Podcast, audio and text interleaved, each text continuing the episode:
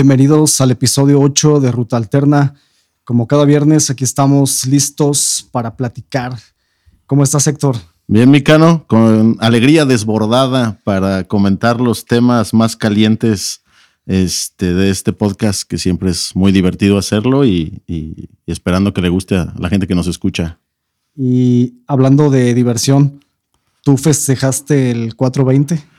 No, fíjate que no, no, no, no soy de festejar el 420, pero no tengo nada en contra absolutamente de, del 420 ni, ni de, digamos, del, del, consumo responsable de la marihuana. No, no tengo nada, nada en contra. Este, y pues sí, nos tocó en esta semana el, el, el 4, digo el 20 de abril, que es la, la fecha, la fecha que se, se, utiliza para los colectivos, digamos, que están en pro de, del consumo de la marihuana y sobre todo no, no tanto de, de, su consumo, bueno, sí de su consumo, pero de la, algunos a favor de la legalización y otros de la descriminalización, ¿no? O sea, que no sea un súper delito echarte un toxito, ¿no? Sí, aprovechan para, sí, para hacer marchas, ¿no? Para sí apoyar o impulsar la legalidad o la legalización de, esta hierba. Y a mí sí se me hace medio básico y medio menso, no sé cómo decirlo.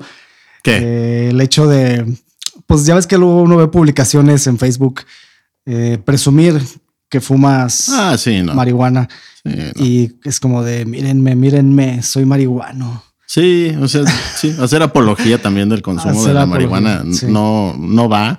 Pero también yo respeto mucho a la, gente que la, que la utiliza y que la utiliza de una forma responsable, porque sí sé que hay el, el, pues el marihuanillo ahí que nomás anda en, en la loquera y, y que no, no, no hace nada creativo, digamos, porque pues digamos una de las cosas que hace la marihuana es en, algunos casos, pues gente que, le gusta dedicarse a la creatividad o incluso empresarios o, gente que lo usa de manera recreativa. O, hasta medicinal. O, claro, medicinal, que es una de las, de las cosas este, pues más, más este, favorables, favorables, positivas. Positivas. Tengo, tengo yo, yo un caso, creo que lo, lo habíamos comentado aquí, bueno, aquí en las pláticas que tenemos fuera de micrófono.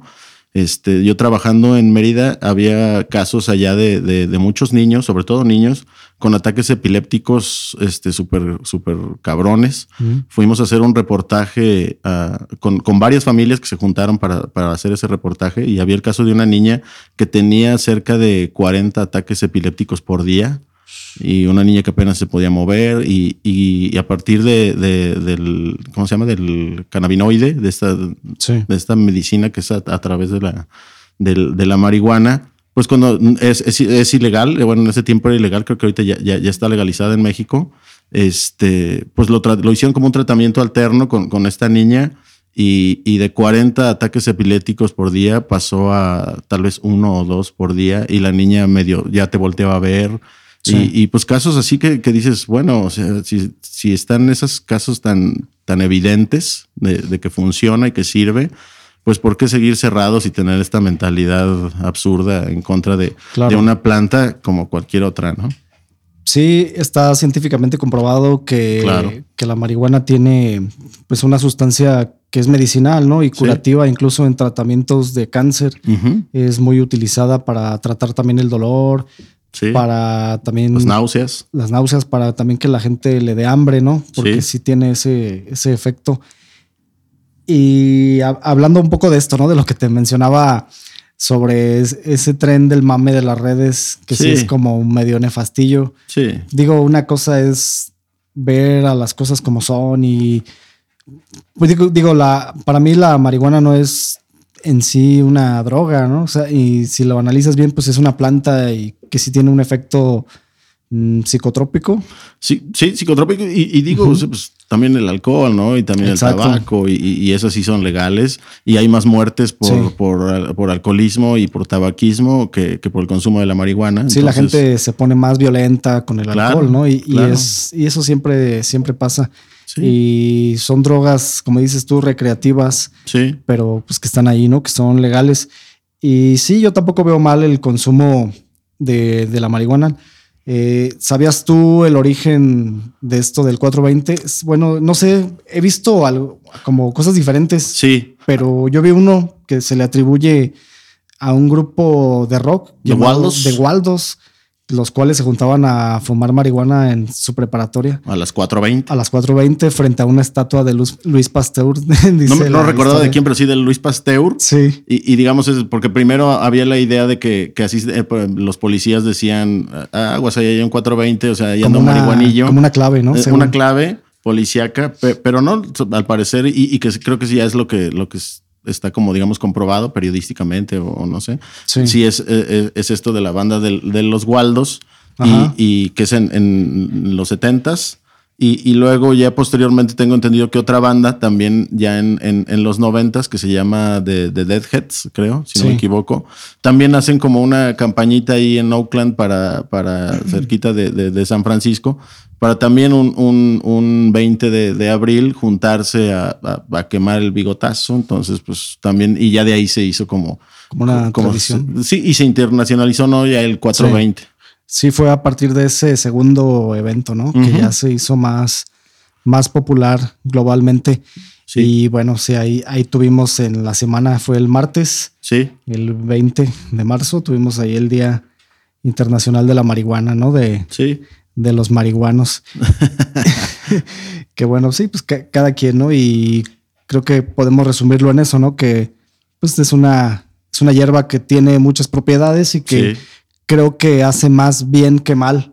Sí, se ha satanizado mucho y, por esta idea de, que, bueno, tal vez sí es, es, la droga o más blanda tal vez o, más tranquila, pero que esa puede ser la, puerta a que consumas otras cosas, ¿no? Y, y, tal vez sí, ¿no? Tienen razón, pero, pero creo que, que, por ejemplo, antes de los años 40, bueno, hasta los años 40 en México, todas las drogas eran legales en México y a partir de, de, su, de su penalización, pues es de donde crecen estos grandes cárteles, estos grandes capos, estos, incrementos en la violencia y, y, y, estos grandes negocios, porque sabemos que también el, el no querer legalizarla pues es un negocio grandísimo para mucha gente, ¿no? Incluso para gobiernos. Bueno, no, me gusta decir, pero hay narcoestados y yo creo que México en algún tiempo fue un narcoestado. Este, y, pues bueno, muchas cosas que han pasado, ¿no? Pero digo, tal vez no es el tema de, hoy, pero. No, pero digo, se, se, puede, se puede hablar, ¿no? Claro.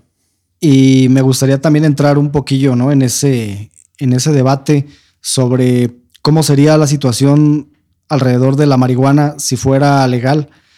Mm, yo creo que habría un consumo también más responsable.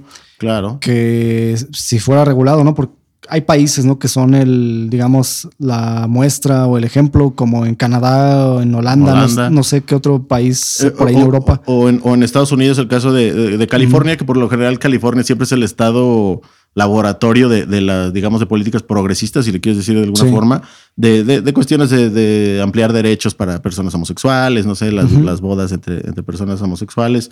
Este, y también ahí fue la primera experimentación con, con vamos a legalizar la marihuana. Y, no quiere decir eh, que la legalización de la marihuana es que ya vas a poder fumar en, en, en, el mall, ¿no? O en, en el centro de la ciudad. No, mientras manejas, ¿no? Exactamente, no tiene que ver con eso, e, e, es otra cosa. Y además, si la regulas, pues bueno, paga impuestos y, claro. y, tendrías mejores servicios, mejores otras cosas. Pero en México yo veo que hay todavía mucha gente que, que lleva esta discusión desde el lado moral más que por el lado que es una discusión de, de, salud pública.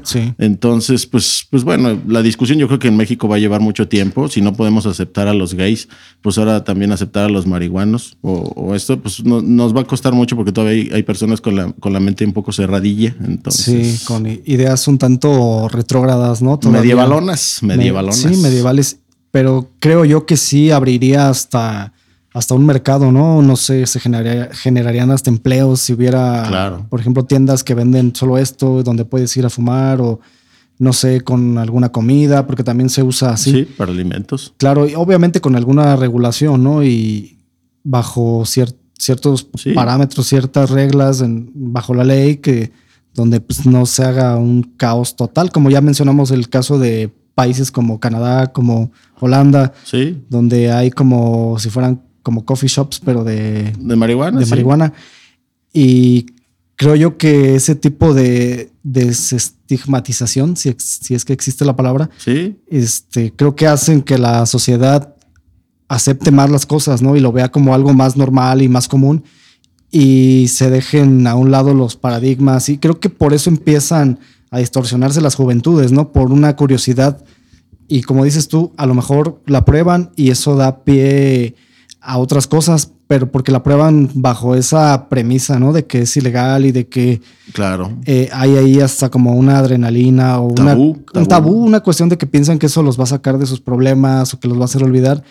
Que sí, la, la marihuana es un depresivo por naturaleza. Entonces también creo que de ahí debería de haber también dentro de esa regulación, ver también a quién se la vende, si es que no es una persona que tiende a tener conductas depresivas o suicidas, no sé, que depende de sus antecedentes, ¿no? Psicológicos y, no, y clínicos. también hay que pues, meterse a investigar los proyectos de ley que hay en México, ¿no? No, no quiere decir que sea que ya si se legaliza vas a poder traer 40 kilos en tu coche, o sea, no. Una pinche bolsota. Sí, una bolsota, vas a traer el guato, dice, ¿no? Vas a poder traer eh, para consumo personal y vas a poder incluso tener tu plantita en tu casa para tu consumo. Y, eso que dices de las tiendas y, de esta regulación este, y legislación sobre, sobre la materia, este, llevaría también a, pues es que luego, como dicen, ¿no? Ahí se trae pura pata, ¿no? Fuma pura pata y, y luego no sabes ni, ni con qué este, con qué químicos está tratada y no sabes ni qué porquerías estás fumando.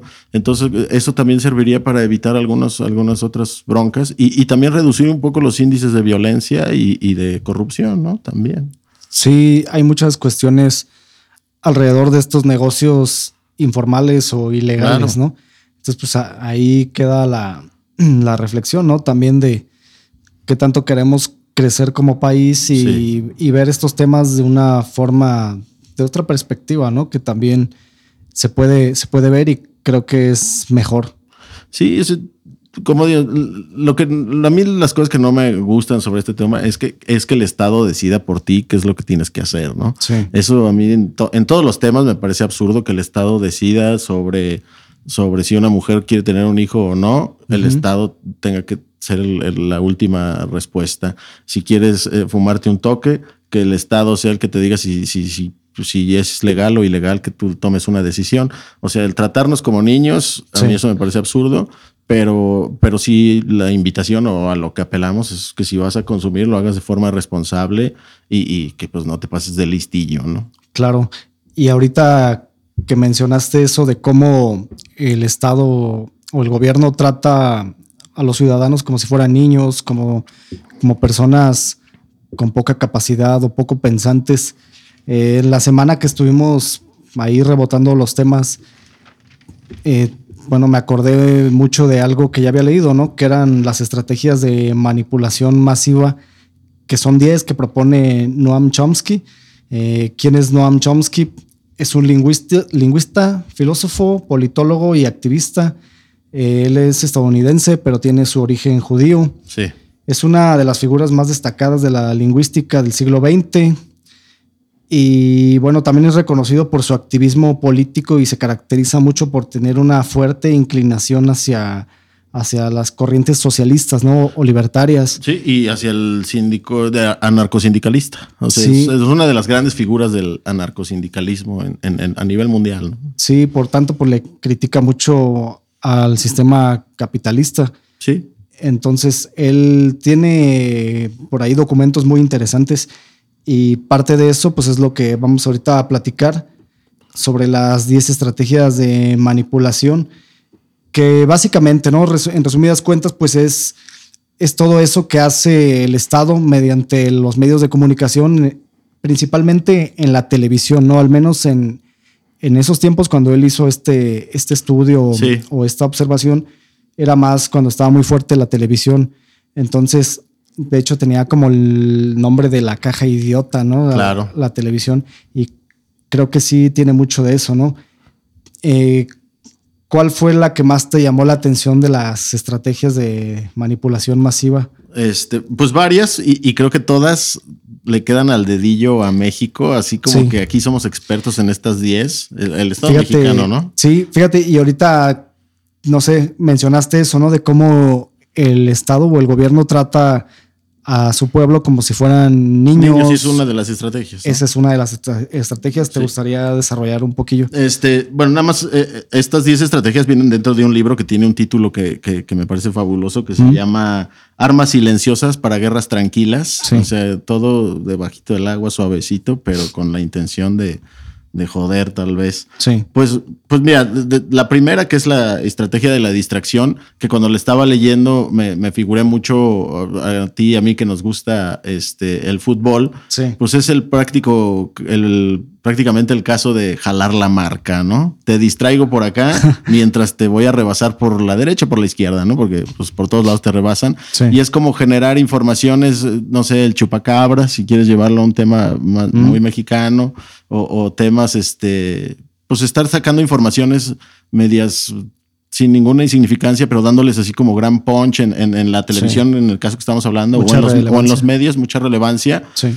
Pero por, por atrás de en la sombrita estás haciendo otras, otras cochinadas, ¿no? Que diga, es, es la, la, primera que, viene, su primera estrategia que, desarrolla Chomsky, pero este, hay otras, por ejemplo, esta es la de crear problemas para después ofrecer soluciones, ¿no? Sí. Eh, no sé, se me ocurrió también el, rescate de la banca en México, o sea, y muchas cosas que como que generas un problema que tal vez ni existe o que no es tan grande tal vez o, así, y, después das la solución maravillosa y, pues te llevas a toda, toda la, borregada o no sé decirle así a toda la población creyendo que es lo correcto, ¿no? Entonces esas dos me parecen que son, son este, eh, pues muy, muy clásicas. De, muy típicas. De, aquí en México, ¿no? Claro. No sé, alguna otra que. Sí, fíjate, hay una que me llamó la atención, ¿no? Que, que dice que se utiliza mucho el aspecto emocional claro. para llegar a la gente eh, encima de, lo, de la reflexión, ¿no? Que bueno, yo lo veo mucho en las campañas que hacen en la televisión, que hasta le ponen musiquita como muy solemne, como muy así de, que ellos son buenos, de que te quieren ayudar. Y siempre son así, ¿no? Sus, sus campañas. Y ponen ahí al político, más o menos lo platicamos en el pasado, en el pasado, ¿no? Sí. Pero bueno, ya hablando del gobierno como tal, creo que siempre, siempre se ha visto, ¿no? En, en todos los partidos y en todos los gobiernos y y la 4T no es la excepción. Está, están metiendo y, hasta cambiaron su imagen, o sea, totalmente lo, ¿cómo se puede decirlo? Institucionalizaron el Estado, ¿no? Bajo la premisa de un partido político que, que para mí se me hace muy barato, ¿no? Como el nombre de Morena para simpatizar con el pueblo mexicano, ¿no? Como de, ah, la Virgencita Morena. Sí. Entonces, por ahí va mucho de eso. Sí, totalmente. Y, te digo que es, histórico. O sea, después de la revolución eh, se les ocurre crear el Partido Revolucionario Institucional, ¿no? Como la revolución ganó, ganamos todos. Y, era una manera de manipular. Y, en ese tiempo, no, obviamente no había televisión.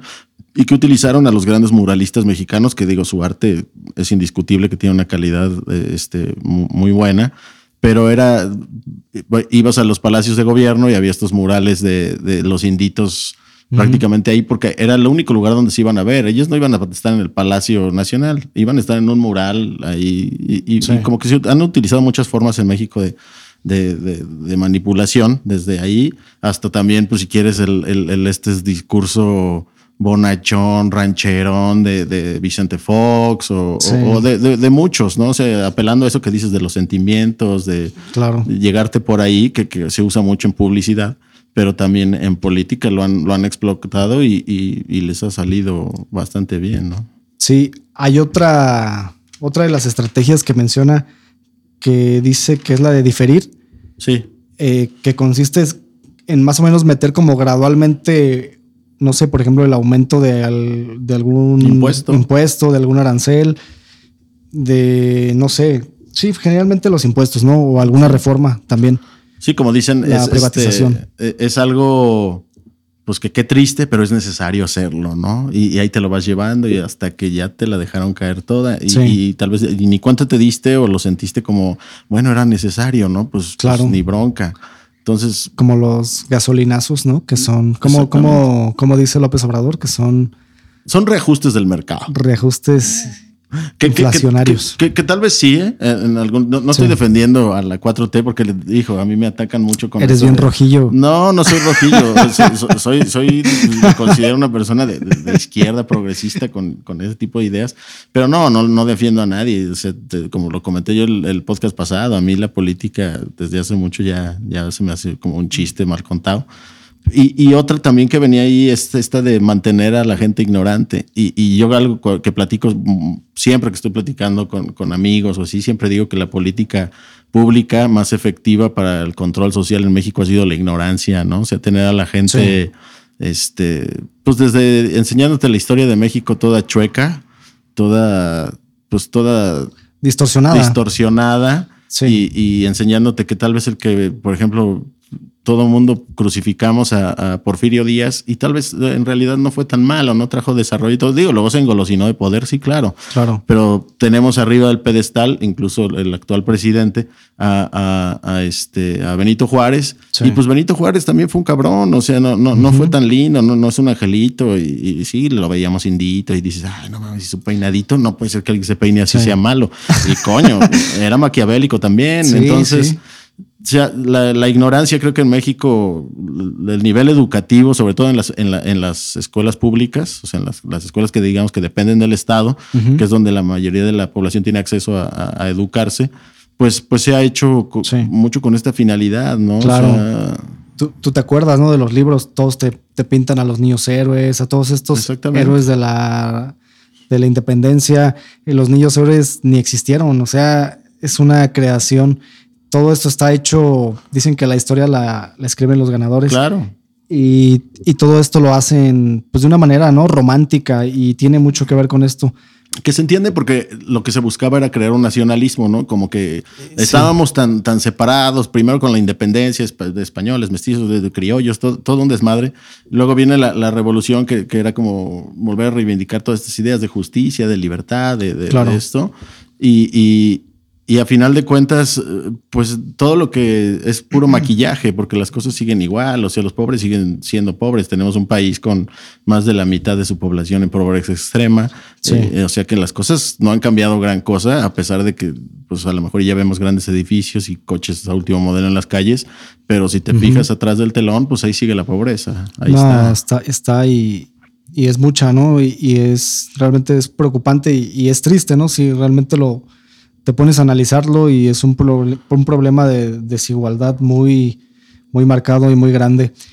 Sí. Y volviendo a esto del- de las 10 estrategias de manipulación, él lo habla sobre los medios, ¿no? Masivamente. Sí. Que ahorita ya hablamos también sobre eso de que también se puede dar en la educación, en la televisión, ya lo sabemos que pues, la televisión te pone pura basura, ¿no? Para mantenerte distraído, incluso por ahí también meten el mismo saco a eventos como el fútbol y demás, y que, que sí, ¿no? O sea, a lo mejor no fue creado como tal en esencia, pero ya cada país lo agarra, ¿no? Para utilizarlo de ciertas Sí. formas. Como bien lo decía, ¿cómo se llama este escritor argentino? Se me olvida el nombre, bueno, a ver si ahorita me, me acuerdo que de- hablaba sobre el opio de los pueblos, que decía que el fútbol es el opio del pueblo porque no es, es ay, se- me va. Pero bueno, él tiene esa retórica, ¿no? Incluso por ahí Galeano pues, tiene como Sí. muchos choques con él, ¿no? Sobre ideologías de ese tipo. Pero sí habla, habla mucho de eso. Entonces, pues sí, yo creo que no, ahora actualmente también lo podemos ver y ya también lo, lo hemos platicado y lo platicamos la vez pasada sobre cómo en las redes sociales, cómo se está ya metiendo a base del algoritmo inteligente, se te están metiendo ideas sin que tú te des cuenta. Claro. Eh, hay mucha división entre la gente porque pues, es lo que realmente se está persiguiendo, ¿no? Alguien está haciendo algo para que la gente se pelee, la gente se divida Sí. entre, entre negro y blanco, entre posturas opuestas y siempre, si te fijas, es un común denominador. Siempre que, que hay algún movimiento social o algo que está pasando en el país, siempre ocurre esto, ¿no? Hay una división y creo que tiene mucho que ver con cómo estamos consumiendo las redes sociales, que, ya son, ya no es la televisión, ya es las redes sociales lo que está educando a la gente. Lastimosamente. Lastimosamente. Y antes nos daba tristeza ver cómo la televisión educaba a las familias. Sí. Y ahorita, de alguna forma, lo está haciendo también el Internet y, y las redes sociales. Que tienes un poquito más de libre albedrío en, en el uso del Internet porque hay un universo gigantesco en, en cuanto a posibilidades, ¿no? Sí, tú decides a qué le das clic, pero a pesar Sí. de tu- con todo y todo eso, el bombardeo es, es sin misericordia, como lo platicamos en el podcast pasado, y, Sí. y- y- y- se van a meter a, a- a tu casa. O sea, la neta, Ujú. así, aunque la gente escuche y diga, ah, no mames, esos dos güeyes están, son unos, Unos radicales. radicales y, y conspiranoides. No, e- esa es una realidad que se, ya están, ya están en tu casa, ya están en tu cerebro. Entonces lo que pues, hay que aprender a, a- a- discernir la a información. discernir la información. Sí, y ha pasado tan gradualmente que, como dices tú, a lo mejor la gente no, o muchos no lo habíamos visto, ¿no? Hasta pues, hace, no sé, Sí. no hace tanto. Pero bueno, aquí igual la reflexión, ¿no? Para pues, tratar de hacerse un propio, un propio criterio y consumir los contenidos de manera responsable y siempre dudando y preguntándose el porqué de las cosas. Sí, y, y digo sobre el caso de, de Noam Chomsky, a la gente que le, que le pareció interesante el tema, también si quieren que nos manden un mensajito ahí a- Sí. al, al Facebook o algo y, y les hacemos llegar el, el, digamos, como, es un, como un resumen que se publicó en, en la revista Archipiélago y, y si quieren, yo, lo, yo tengo ahí el PDF, son, son dos páginas, no hay que leer mucho, no se van a cansar Ah, y bien. está bien, está bien resumidito, está bien sencillo de entender y, y- y es bien interesante porque eso te puede, te puede, te puede poner, eh, te puede poner trucha, pues, para que no, no te vean la cara tan, tan fácil y te des Sí. cuenta cuando alguien está intentando, alguien me refiero al Estado, ¿eh? alguien te está intentando, intentan- ver la cara para, pues, para, para meterte el cuchillo allá en el, en el chiquistriquis. Ok, entonces pues ahí les hacemos llegar el documento. Sí, Igual lo puedo subir ahí en el- la página de Facebook. ándale.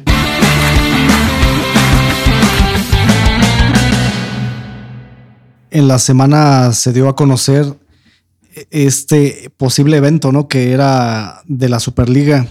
Un- es, es un torneo, digamos, nuevo que querían, querían fundar varios equipos europeos de la, de la élite, ¿no? Los, los más grandes Sí. eran, me parece que eran como 10. Eran, si no me equivoco, ocho equipos ingleses. Sí, creo que sí. Este, cuatro italianos y cuatro españoles, Cuatro si no me españoles. equivoco. Entre ellos estaba, pues, Manchester La United. Juventus, Manchester, Arsenal, este, Chelsea. Chelsea, Real Madrid, Barcelona, obviamente, Paris Saint Germain. Paris Saint Germain, o sea, Barcelona, sí. lo- digamos los picudísimos o los más con más dinero. Los, sí, sí, los más poderosos. Y bueno, ahí entra la, el debate, ¿no? De qué, qué onda, ¿no? Con esto, porque se querían salir de la UEFA y, del, y de la, FIFA. Entonces iban a ser como un organismo independiente o ese era su, su tirada, según.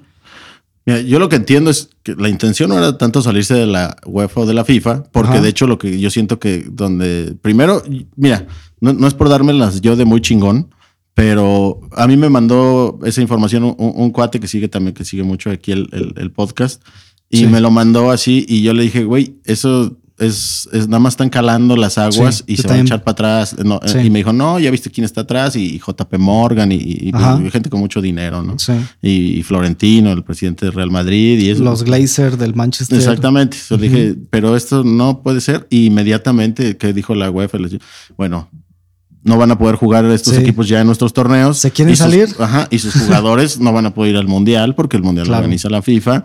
Y, y como cascadita. Es más, está, están, hay un reportaje por ahí que puedes ver las horas en cómo se fueron echando para atrás los equipos. Sí. Y, y son de cuestión de 25 minutos, ¿no? Sabes que yo siempre ya no, no sabes que ya no- sintieron la, la- no quiero decir la palabra, pero sintieron el rigor de la fuerza. Sí. entonces, Creo que era mucho un tema económico, ¿no? Más, más que deportivo. Claro, porque totalmente. Florentino es un. Es un asqueroso es magnate. un dinosaurio magnate rapaz. sí, Que, pues sí, ¿no? O sea, sí es un negocio el fútbol y, y está bien, ¿no? Pero pues digo, ya tienes demasiado. O sea, ¿para qué quieres más? O no sé. Para mí era como una forma de hacer hasta un lado, ¿no? A los demás equipos Sí. de menor envergadura o de menor poder adquisitivo. Entonces, pues era una copa o un torneo de élite muy clasista, si lo quieres ver de alguna forma. Exactamente. Entonces, Haciendo, no, hacer del fútbol un espectáculo selectivo, o Selectivo. elitista. como si fuera el ballet o la ópera, que, también creo que ahí hay hasta más, Sí. más este arte, ¿no? Y más otras cuestiones que Hasta más humildad, hombre. más humildad. Sí. Y fíjate que lo, lo estuve ahí rebotando con unos amigos, ¿no? Lo estuvimos platicando y yo les dije precisamente eso como de, pues yo no creo que se haga porque no les conviene a, los jugadores Pues claro. y tampoco les conviene a los equipos. O sea, si lo analizas bien, pues cómo vas a romper una, pues sí, ¿no? Un, pues un status quo si tú quieres, pero que pues ha funcionado y que a final de cuentas es hasta romper con la esencia del Sí. deporte. Entonces se me hizo medio bizarro, ¿no? En- de que cómo vas a hacer una liga así y luego con solo esos equipos y que luego se iban a meter otros cuatro, ¿no? Por clasificación o algo así. Entonces, eh, como que nada, como que Sí, no. a mí el- la persona que salió a hablar y que me pareció más, más coherente Sí. fue, fue este Guardiola, Sí. que, que dice, bueno, o sea, si la cosa es como generar un mejor fútbol o un espectáculo tal vez más, más, más chingón, ¿por qué no en lugar de hacer una Superliga, pues hacer una Super Premier League? Tal vez sí reducir la cantidad de equipos, Sí. porque en verdad es que sí hay equipos que, que no tienen nada que hacer en, en- esas grandes ligas, porque son las mejores ligas del mundo. Eh, este. Aparte, sabes que también yo venía que venía viciado, porque si vas a invitar a los mejores, no invitaron a las chivas. Entonces, ah, sí, también. a mí como, ahí- por ahí, por ahí dije algo hay chueco, algo hay chueco aquí. sí, no, algo no está No, bien. no, pero fuera de broma, lo que decía Pep tenía mucha razón. O sea, mejor reduce la cantidad de equipos en tus ligas, hazla más competitiva y, y- y que duren menos los torneos y- y que puedas, o sea, Sí, pero, pero el- al final de cuentas, mi, mi- mi análisis fue, la propuesta esta fue ricos haciendo cosas de ricos. sí, y a- queriéndose hacer más ricos. Exactamente. Pero fíjate, si mencionas eso, ¿no? Sobre recortar las ligas y, y todo, que creo que podría funcionar, pero también creo que tiene o pierde ese sabor, ¿no? De, de por ejemplo, ver a un equipo de los Sí. últimos lugares de la tabla, jugarle al tú por tú a los primeros, que, que pasa mucho también en, Leicester. claro, Leicester que quedó campeón, esa fue una, una hazaña muy, muy chingona. Exactamente. y le quitas esa posibilidad, ¿no? A- a- al espectáculo que también enriquece muchísimo.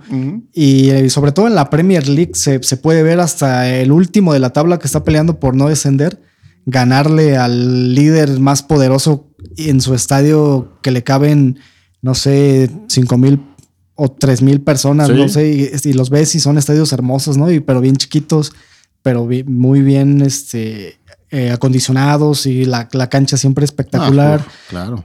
y equipos que juegan, ¿no? Y juegan bien y tienen buen trato de balón, pero pues no tienen a esas grandes estrellas, ¿no? Que definen un encuentro, que, que te dan ese plus, ¿no? Pero sí, sí es, sí es, para mí sí es bonito, ¿no? Ver ese tipo de partidos.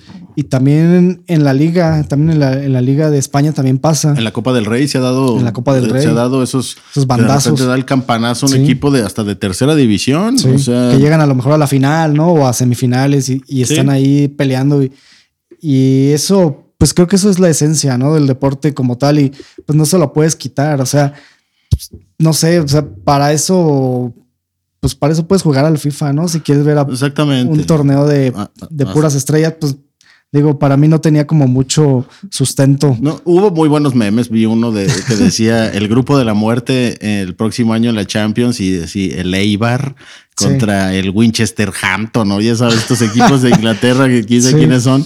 Y, y- El West Bromwich ajá, y contra el Calgary y el Leche y así como Sí. el equipo de la muerte en un Sí. año en la Champions. Sí, yo también vi, vi esos, ¿no? La próxima final vi uno que decía también un equipo europeo, no me acuerdo, creo que era el Real Betis contra el Puebla, una, una cosa así. Que va muy bien el Puebla, ¿eh? Por Sí, pues, de hecho yo creo que por eso lo, lo pusieron. Sí. Pero sí, no, para mí no tiene Eh, Como yo, siento que fue eso, ¿eh? Fue calar las aguas. Yo creo que de antemano sabían que se iban a echar para Sí, atrás. porque hay cosas, ¿no? Que les incomoda a los clubes sobre el manejo económico, principalmente eh, los ingresos que generan este tipo de torneos, sobre todo la Champions, Sí.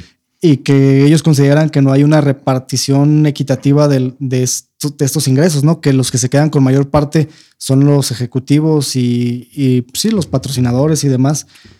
Pero Eh, pues, digo, a final de cuentas, Lo que está mal no es el torneo, lo que está mal es cómo, cómo está organizado y cómo se reparte, cómo se reparte el pastel, ¿no? Sí, creo que pues más bien pues organízate un comité o algún organismo que funja como pues, un mediador, ¿no? Un regulador dentro del mismo torneo y se pueden llegar a, acuerdos. No, no, no sé qué tanta flexibilidad haya, ¿no? Digo, al final de cuentas, la UEFA y la FIFA, pues también no son unos angelitos de la caridad, ¿no? No, no, para nada. También están ahí por el, billetazo. Hace unos años, ¿no? Que se dio a conocer que mucha gente de esta fue, fue incluso a la cárcel. Sí. Gente de UEFA, de, de FIFA.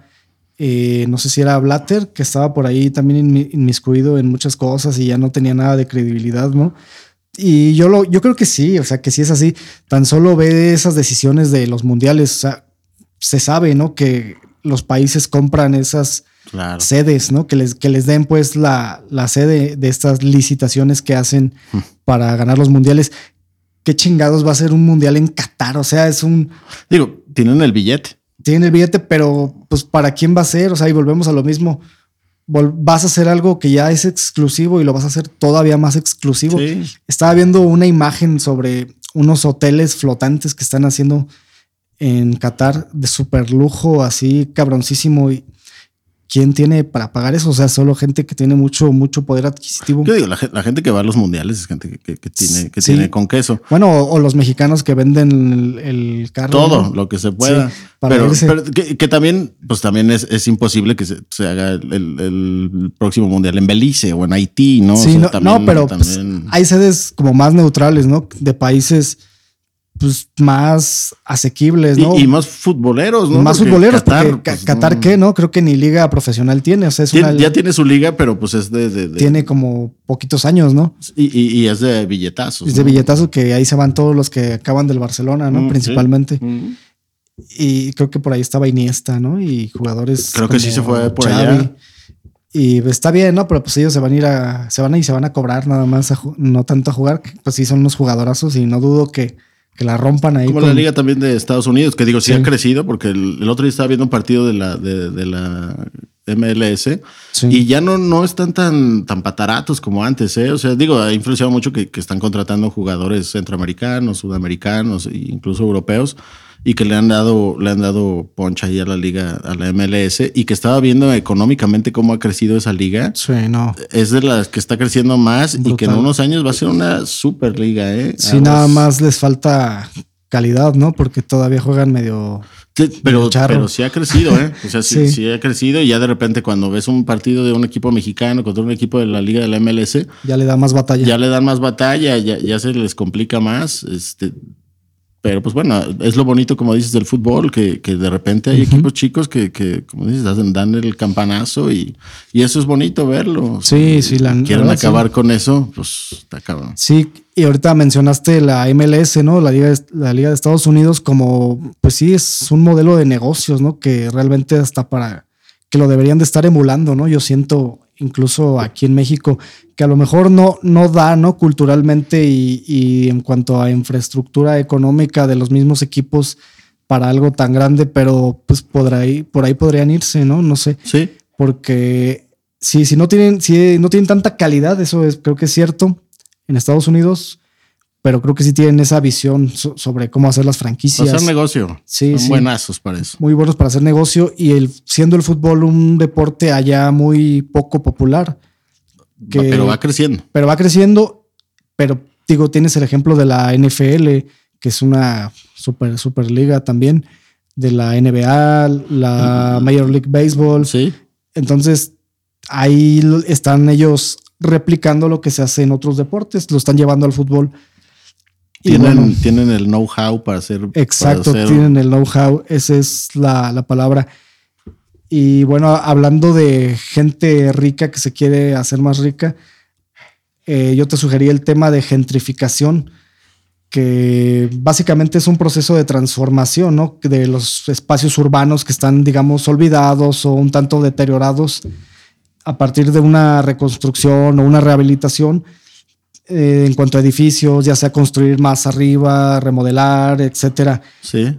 Eh, en algunos casos se, da, ¿no? De que pues esto se crea un problema, ya que las personas que viven en estos, en estos barrios, en, estos, en estas zonas, tienen que emigrar porque los costos empiezan a subir, el alquiler, empiezan a haber como muchas tiendas departamentales, muchos restaurantes de comida rápida o cosas que pues le, van quitando incluso hasta em, empleo o autoempleo que tenían las mismas personas que vivían ahí.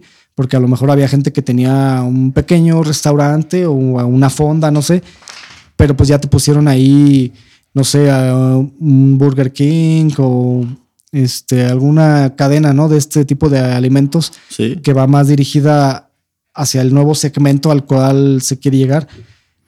Eh, este término de gentrificación fue acuñado en Reino Unido, por lo que tengo entendido, en los años 60 debido a que algunas zonas de Londres se empezaron a burguesar mucho, todo con la finalidad de darle entrada a la clase media alta, entonces fueron como orillando eh, hacia los barrios más bajos, suburbios. a los suburbios, a pues esta clase obrera, ¿no? Que, que pues se vio muy marginada y Reino Unido es, es un, bueno, son un conjunto de países, ¿no? Muy, clasistas a final de cuentas. Sí. a mí me tocó verlo de, primera mano en el centro de, Mérida.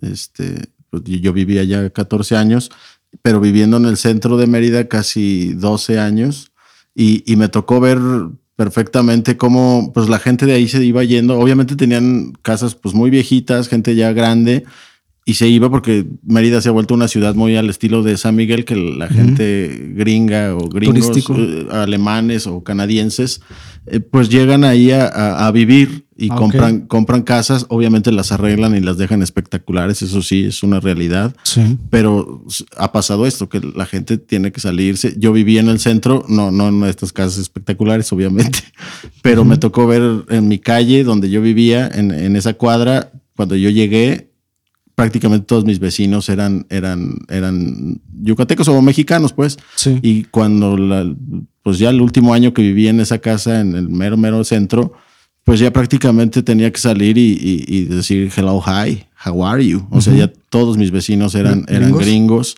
Obviamente arreglaron las casas, te digo, muy, padres y todo, todo, todo esto. Pero sí, las cantinas, se convirtieron en, en, pues sí seguían siendo cantinas, pero ya hipsters. ya, ya era todo un cambio totalmente. Todo remodelado, todo. Y, y, y, no sé, puede ser que sea como un proceso natural de las ciudades, porque me gustó una cosa que estaba leyendo de que las, las ciudades hay que entenderlas como órganos, órganos vivos que, que, van, van mutando y van cambiando. Pero también hay esta, esta postura de, de que le robas la esencia totalmente a un barrio que, de mucha tradición, ¿no? Yo estuve, investigando más sobre, sobre cosas de, de, Madrid, en España. Ok. Y, y, pues sí, ¿no? Este creo que se llama Lavapiés y el otro Malasaña, se llaman estos dos, dos barrios. Que, que, que, les está pasando eso, ¿no? Se está gentrificando, muchos le echan la culpa a los hipsters, a los gays y, y a los turistas, ¿no? Esta cuestión de, de la gentrificación. Y, y ahí te digo dos posturas, gente que dice, bueno, a mí me ha ido mejor porque está llegando gente, como dices, de, de, de mayores posibilidades económicas, de, mejor mejor estatus económico y, y, que le avivan un poco pues, la economía, la economía de, los barrios, pero también otros que pues, se tienen que ir y, y, la mayoría por lo general dicen es que es gente grande. Que, no se, logran adaptar. O que se muere y que los, digamos, los que le heredan, los hijos, pues prefieren vender porque es cuando, cuando digamos, la gente que gentrifica estas zonas o que se encarga de, este proceso de gentrificación compra estas, estos bienes inmobiliarios a precios baratos. Y luego cuando ya está este auge, pues obviamente los vende muchísimo más caros. Y, no sé, yo no sé ni siquiera si, si, estoy en contra, estoy a favor, pero creo que es un proceso que, va a pasar en, muchas zonas. yo creo que aquí en, en nuestra ciudad, que esta semana salió que es la más violenta del mundo, aquí Celaya, pues veo muy difícil que ocurra porque pues, no mucha gente tiene ganas de venirse a vivir acá con nosotros, pero, pero sí en grandes ciudades, digo, me tocó verlo en Mérida y pasó, pero, pero también se avivó la, la, dinámica del centro de, Mérida. El turismo obviamente para ella es muy importante. Los, los, los bares y los locales, como que había más movimiento pero pues también se, se perdió la esencia, o sea, pierden identidad los barrios y eso también me parece que, que, son cambios culturales bien complicados. Sí, un cambio cultural, a final de cuentas, pues siempre trae contradicciones, ¿no? O cuestiones de incomodidad para la gente que, que está sufriendo estos cambios. Y sí, cuando estuve leyendo un poco sobre este tema de la gentrificación, me encontré con eso, ¿no? De que es algo que ocurre en todos lados, en todo el mundo. Y por ahí vi unos ejemplos como en Nueva York, ¿no? Que también era, tenía sus zonas que eran pues, mm, zonas muy, digamos, peligrosas. Peligrosas, barrios que hasta un tanto marginales, pero que pues de alguna manera subsistían y que, que ahí estaban. Y, parte de la gentrificación hizo que llegara mucha gente. Eh, Nueva York, pues es una ciudad cosmopolita, podríamos decirlo. Multicultural. Multicultural, en la cual hay muchas cuestiones, digamos, de arte, de moda, etcétera. Hay mucho. Es la meca de todo esto. Sí, hay mucho movimiento y mucha gente va para allá, incluso de otros países, para dedicarse de lleno a algo que les apasiona, que a lo mejor en sus ciudades no, no lograrían, ¿no? Sí. Entonces es uno de los ejemplos también. Y creo que aquí en México uno de los ejemplos más claros son las playas, ¿no? También cuando hay un, no sé, una zona donde tienen hasta playa virgen y, que los hoteles son hotelitos este, muy rústicos. Y cuando ya entra la gentrificación, pues ya entran todas estas cadenas grandes de, hoteles, de restaurantes, todo lo que conlleva el comercio y, explotar todos estos recursos y todo lo, lo, que es la zona. Pero bueno, para mí sí trae un problema porque crece también la contaminación y, ese es un problema que no atacan. Otro de los problemas que yo veo dentro de esto es que no respetan las zonas naturales como los manglares, este, no sé, la, incluso zonas donde había, peces se van extinguiendo y, va pasando, digo, mucha, mucho deterioro hacia la naturaleza, que también es un fenómeno que es preocupante porque pues aquí en México ya hemos perdido muchas especies. No, y, como dices, manglares y, zonas naturales protegidas. También me tocó el caso de, la isla de Holbox, que es una isla hermosa en, Quintana Roo. La primera vez que fui era prácticamente virgen y, tenías que andar en carritos de golf y, todo así, pues súper chingón. Y la última vez que fui ya empezaba, ya había hoteles, pues ya un poquito más grandes. No te voy a decir que estas grandes cadenas, pero sí ya hoteles pues ya que ya sabías quién estaba detrás de los hoteles y, se empezó a hacer un desmadre.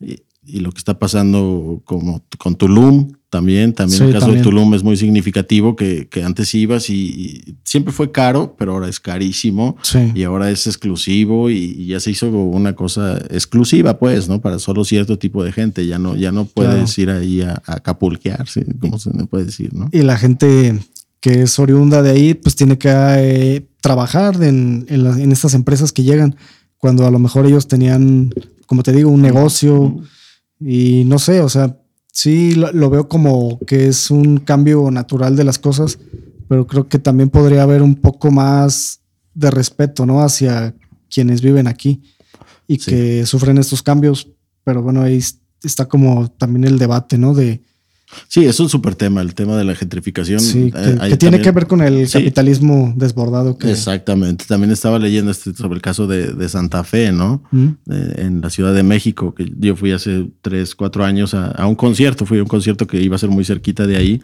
Y pues me quedé en un hotel ahí de Santa Fe porque era lo que me quedaba cerca y porque, digo, me quedé hospedé en el, obviamente, el más barato de los más baratos, que pero que era un hotel, pues bien, bastante bien. Claro. Y sí, vas ahí y y hasta yo me sentía un tipo extraño, porque sí es una cosa súper exclusiva, súper elitista, súper acá. Y, son procesos tal vez sí naturales de las ciudades, pero como dices, se pierde identidad, la gente se tiene, tiene que huir prácticamente porque no es parte de esta nueva, de esta nueva dinámica social, en esta dinámica de vida y económica. Y tienen que irse tal vez a zonas pues, más marginales y, y pues eso es triste, pero yo creo que va a seguir pasando por los siglos de los siglos hasta que no cambie la dinámica, como dices, la dinámica económica y sí, a final de cuentas creo que se sustenta sobre eso nada más. Sí.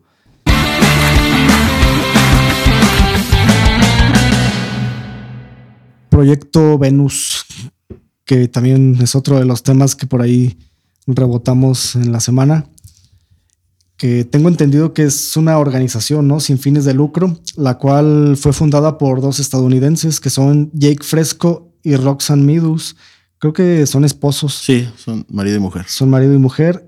Y bueno, en teoría a mí se me hace como un tema un tanto utópico, ya que dice que pretende eliminar la guerra, la pobreza, la política, recuperar el medio ambiente y toda su biodiversidad, que desea acabar, digamos, con todos los problemas mundiales, ¿no? Mediante un nuevo diseño global que, que sea holístico, ¿no? Que, que sistematice la producción de recursos para una repartición equitativa de, alimentos, de agua, eh, de ropa, de vivienda.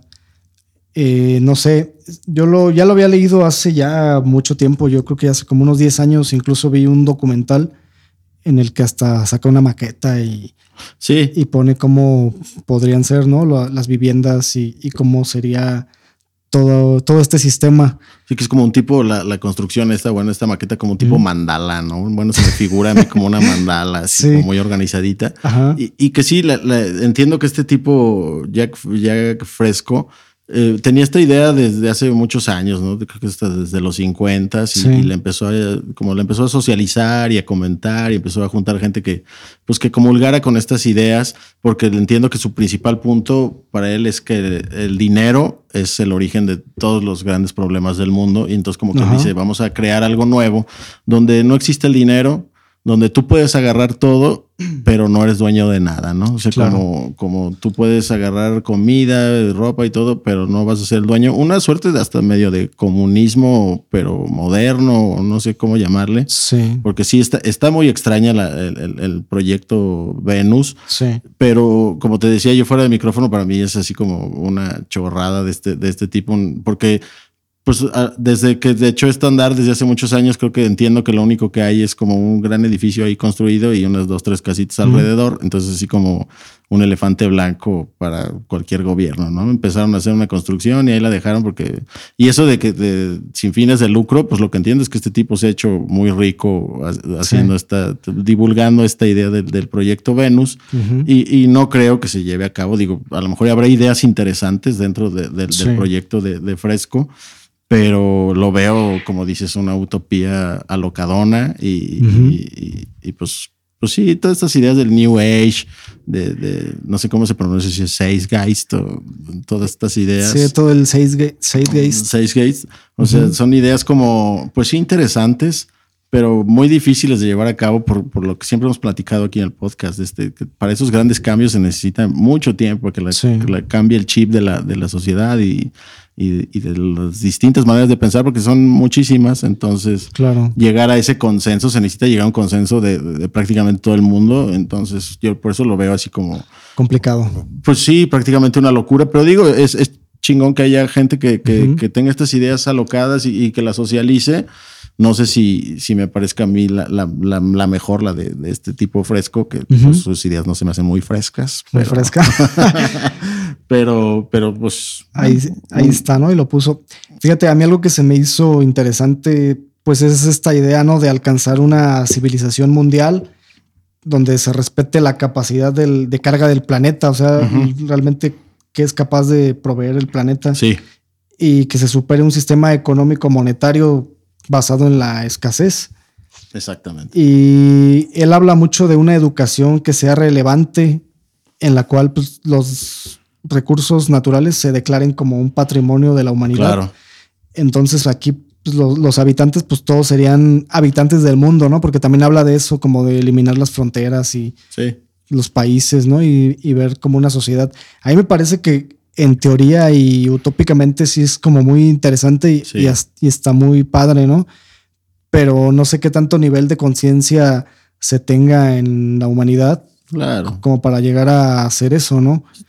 Ya vimos el, experimento de Universo 25 en el que me parece hasta algo parecido. Sí, sí. Y qué fue lo que pasó, ¿no? Con los animales, con los ratones que estuvieron actuando bajo sus instintos, básicamente teniendo todo hubo conflicto y a final de cuentas se acabaron ellos mismos eh, extinguiendo, ¿no? Matando entre sí al grado de nada más quedar un ratón cuando había una colonia de más de 5000. Sí, claro, y, y, como dices, tiene cuestiones interesantes el proyecto de este Venus o las ideas de Fresco en general, sobre todo eso, ¿no? De, de que los bienes naturales sean, sean universales y sean para todos obviamente no, no, van a ser tuyos, pero son de todos. Y entonces, como esta cuestión de, vivir en comunidad y, de compartirlo todo. Pero, pues te digo, si no podemos pensar en, eliminar fronteras, al contrario, cada vez se está cerrando más. Cuando parecía que el mundo se iba a globalizar cada vez más, empezaron las broncas económicas y al revés, eh, nos empezamos a cerrar otra vez, ¿no? Así ha sido la, la dinámica del mundo últimamente. Y ahorita que dices lo de los recursos, bueno, acaba de ser ayer o antier la esta que organizó Biden en Estados Unidos. Y, bueno, aquí nuestro presidente nos dejó bastante mal. Pero qué interesante esta chica eh, oaxaqueña, si no me equivoco, que digo, ya viviendo en Nueva York, y las cosas que dijo, bueno, pues muy interesantes sobre esta cuestión del cuidado del medio ambiente, de, de que, bueno, las energías eh, hechas con, con fósiles, este, ya no, pues ya, ya deben de quedar atrás, ya hay que darle la nueva paso a, energía solar, a energía eólica, a otro tipo de, energías que es, que es lo que el nuevo mundo, bueno, los, todos los países ya le están tirando a eso y aquí seguimos todavía pensando en, en seguir quemando combustibles, combustibles fósiles que contaminan y que ya hay proyectos de, de, compañías automotrices de ya en 10 años que ya ni existan coches eh, a combustión, ¿no? Entonces estamos, en vez de dar un paso para atrás, estamos dando un pasito para atrás y no, no un pasito tan chévere como dice la canción. Sí, es, es complejo, ¿no? Y, y siempre hablar de este tema del, del ambiente, del cuidado de la naturaleza y de todas estas ideas progresistas que siempre tienen un punto, ¿no? Que sí es pues el bien común, al final de cuentas, pero el, fondo a veces, no sé, o, más bien la forma, ¿no? Es la que es difícil. Sí. Tiene un fondo muy, con mucho sustento, con, con mucha fuerza, con mucha convicción, pero a veces pues no es tan fácil, ¿no? Llevarlo a cabo. Sí, no me acuerdo si era la banda esta de los hierberos, ¿no? En una de sus canciones que dice, si se acaba, se acaba para todos, viejo. O sea, no, no, no, no se va a acabar nada más para uno. Si se acaba, se acaba para todos. Y esta también, esta idea de, bueno, ahorita las guerras son, son tal vez por petróleo, ya no tanto, pero que pues ya se va a ir acabando. Y después va a ser por el agua, porque al final de cuentas es un recurso no renovable. Que, que, o bueno, se pueden seguir tratando aguas, pero es carísimo y, y es difícil. Entonces, el futuro viene complicado, el futuro de la humanidad. Este, no, queremos ser fatalistas, no se espante la gente que nos escucha, pero la neta, el futuro no se nos presenta como algo suavecito. Positivo. Pues deja tú lo positivo, no se presenta suave. O sea, cada vez va a haber más conflictos, yo creo. Va a haber más, guerras y, y pues va a haber más muerte y devastación. Sí, tristemente. y bueno, yo creo que ya con eso podemos ir terminando este episodio. Este ha sido el episodio número 8 de Ruta Alterna. Y pues invitar a la gente, ¿no? A que nos visiten en las redes, que le den like a nuestra página, que nos sigan. Estamos como Ruta Alterna Podcast, también en Instagram como Ruta Alterna Podcast. Y me gustaría pedirles no, ahora digo a los que ya lo escuchan, que lo compartieran, ¿no? Que lo compartieran con alguien a quien creen que pudiera gustarles estas pláticas que tenemos aquí. Sí. Y también la invitación, como siempre, de que nos hagan llegar sus temas, sus sugerencias, siempre son bienvenidas. Exactamente. Y también reiterarles la invitación a que escuchen el proyecto de tu banda, Denken. Ahí están en Spotify, en, en, YouTube, están pues, en prácticamente todos lados. Y, también hay que le den una checada de vez en cuando al Efluvio. Estamos publicando ahí cosas, efluvio.com.mx, sobre todo muchas cosas sobre de la cuestión cultural en el estado de Guanajuato y alguna que otra cosilla por ahí. Pero sobre todo que sigan la Ruta Alterna Podcast y, como dices, invitarlos a que nos manden sus temas y, que nos hagan el depósito. Sí, también. y bueno, eh, antes de terminar, cuando estuve viendo esto de del proyecto Venus y demás, estuve por ahí viendo videos y pues una cosa me llevó a otra y ahorita platicamos. ¿Eres víctima del algoritmo inteligente? Soy, soy víctima del algoritmo sobre temas que nutren el podcast. Eso es. Y me llevó a, a, otros videos y así. Y me encontré con un video que yo ya había visto hace ya bastante tiempo también, que bueno, creo que puede quedar aquí para la reflexión y para ir cerrando este episodio. El video es un fragmento de la serie Cosmos, donde Carl Sagan, hace una reflexión sobre lo diminuta que es la Tierra ante la inmensa vastedad del universo y que, bueno, en una foto tomada desde la sonda Voyager, la Tierra se ve como un grano de arena. Él lo denomina como un pequeño punto azul pálido, en el cual pues no hay rastro del trabajo del ser humano, ni de sus avances científicos, ni tecnológicos, y mucho menos de los aires de grandeza que tiene el ser humano como especie. Y tampoco deja ver las posturas políticas, las doctrinas y las creencias. Y todo esto se ve reducido a un minúsculo e insignificante punto azul pálido. Él menciona que la astronomía es una ciencia que es catalogada como una formadora de carácter, pero sobre todo de humildad y creo que la reflexión aquí sería eso, ¿no? Que este punto azul es donde vivimos, es insignificante, pero es nuestro hogar, ¿no? Y es el único lugar que tenemos. Entonces recalca la responsabilidad que tenemos para cuidarlo y también para cuidarnos los unos con los otros y llevarnos, llevarnos la chévere. Y pues así podemos finalizar. Todos somos agentes de cambio.